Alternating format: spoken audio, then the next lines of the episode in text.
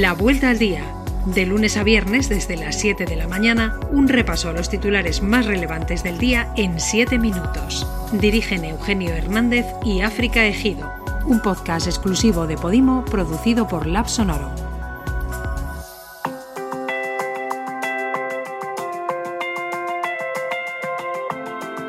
Buenos días, es jueves 13 de mayo y estas son las noticias más destacadas hoy.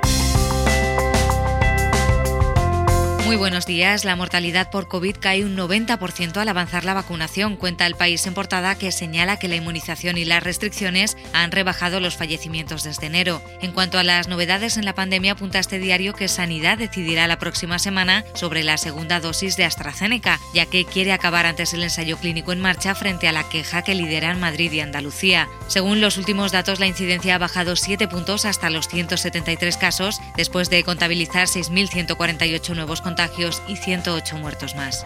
Ayer hubo sesión de control al gobierno y cuenta público que el cruce de reproches entre Sánchez y Casado ha devuelto a Albert Rivera y a José Luis Rodríguez Zapatero al Congreso. Y es que Sánchez dijo que a Casado se le está poniendo cara de Albert Rivera y el líder del PP le respondió y a usted de Zapatero. Al margen de las burlas, Casado sostuvo que si el gobierno no reacciona puede haber 20.000 víctimas más por la pandemia, apunta el país, y Sánchez le replicó que sus urgencias no son las de los españoles.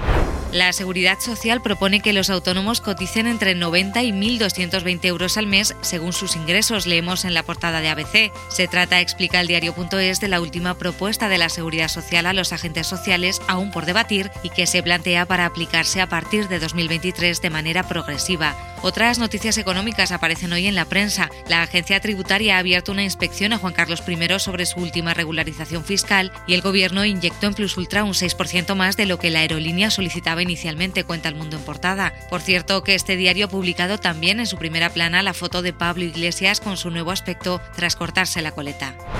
RC, Junts per y la CUP llegan a un pacto de mínimos para desencallar las negociaciones y evitar la repetición electoral en Cataluña. Tras dos horas de reunión en el Parlamento, apunta el confidencial que las tres formaciones han emitido un comunicado conjunto. Ayer se derrumbó el principal acceso peatonal a las casas colgadas de Cuenca. Se ha desprendido, cuenta el confidencial, gran parte del muro que ha arrastrado rocas y tejas sin que se produjesen heridos. Señala público que informes de hace más de dos años alertaban del peligro del paseo de las casas colgadas. Marina Abramovic recibirá el premio Princesa de Asturias de las Artes, leemos en ABC. La artista serbia, considerada una de las grandes precursoras de la performance, es para el jurado una de las artistas más emocionantes de nuestro tiempo. De otro premio, el Cervantes, también se habló ayer, y es que los Reyes entregaron a Francisco Brines el galardón en su casa Cuenta el Mundo. El acto reunió una decena de personas en la vivienda del poeta en la localidad valenciana de Oliva. El público volverá a los partidos de la Liga y de la ACB en territorios con riesgo bajo de contagio, destaca el diario.es. Los estadios estarán como mucho al 30% y no se podrá fumar, ni comer y beber solo agua. Dos noticias deportivas más ocupan hoy espacio en los medios. Cuenta ABC que el ciclista Mikel Landa ha abandonado el Giro tras una caída a 4 kilómetros del final en la que se rompió la clavícula y ya hay abanderados para los Juegos Olímpicos de Tokio. Serán Saúl Cravioto y Mireia Belmonte. La imagen que domina en las portadas en la prensa internacional es la de los bombardeos sobre ciudades en Israel y Palestina. Las partes en conflicto intensifican sus ataques en una escalada que cifra ya en 74 el número de muertos, según el británico The Independent. Un enviado de Estados Unidos se dirige a la zona para intentar un alto el fuego, dice el New York Times, una opción que Israel ya ha descartado mientras amenaza con el envío de tropas a Gaza. Protestas masivas en las calles de los países árabes leemos en el Washington Post. El presidente turco Erdogan pide solidaridad con los palestinos al tiempo que se convocan manifestaciones anti-israelíes en Estambul, cuenta el Frankfurter Allgemeine Zeitung. Los republicanos defenestran a su líder en el Congreso tras las críticas contra Donald Trump. La votación tuvo lugar tras un desafiante discurso de la hija del ex vicepresidente Dick Cheney que provocó el abucheo de sus compañeros, lo que refleja, según el New York Times, su intolerancia ante la disidencia interna. Liz Cheney insiste en que hará todo lo posible para asegurarse de que el expresidente no vuelva a asumir el cargo. The Independent recoge sus palabras, es un ser humano amargo y horrible. La pandemia pudo prevenirse, dice un informe encargado por la Organización Mundial de la Salud. Un panel independiente culpa a los líderes mundiales y pide cambios importantes para garantizar que no vuelva a suceder algo parecido, leemos en The Guardian. Falta de previsión, inconsistencia en las medidas, fondos insuficientes y un sistema de alerta demasiado lento son algunas de las críticas del informe. En la prensa británica es noticia que España se abre a recibir turistas de Reino Unido sin pruebas de COVID a partir del 20 de mayo. Recuerda The Guardian, sin embargo, que España no está en la lista verde, así que los turistas tendrían que pasar una cuarentena de 10 días y someterse a dos pruebas de infección a su regreso a las islas.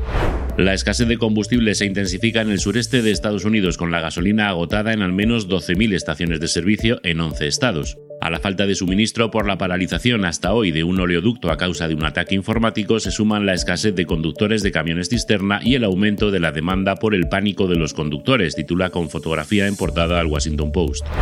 La final de la Liga de Campeones entre Chelsea y Manchester City se traslada a Oporto. La UEFA lo confirmará a lo largo del día de hoy, adelanta The Times. Los dos clubes finalistas recibirán cada uno una asignación de entre 4.500 y 6.000 entradas para sus aficionados. Las conversaciones entre la UEFA y las autoridades portuguesas fijan la final el 29 de mayo, pero arrebatando la sede a Estambul.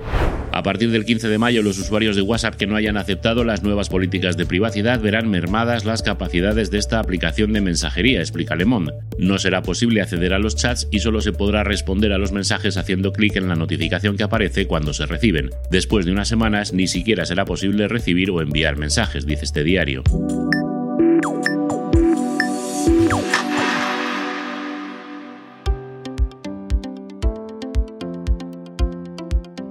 Hoy te recomendamos un artículo del país que cuenta que el primer exoesqueleto infantil es español y ya está listo para su comercialización. Cuenta esta pieza de Alberto Quero que esta estructura especialmente diseñada para niños permite realizar ejercicios que retrasan las complicaciones asociadas a la atrofia muscular espinal. Y un asunto más, una interfaz digital implantada en el cerebro permite a un hombre con parálisis escribir como si lo hiciera a mano, cuenta de Times. El sistema capta los patrones de actividad eléctrica cerebral cuando se piensa en una letra del alfabeto. El algoritmo informático interpreta esa señal y la hace aparecer en pantalla de forma instantánea, tan rápido como cualquiera de nosotros escribiendo con el móvil.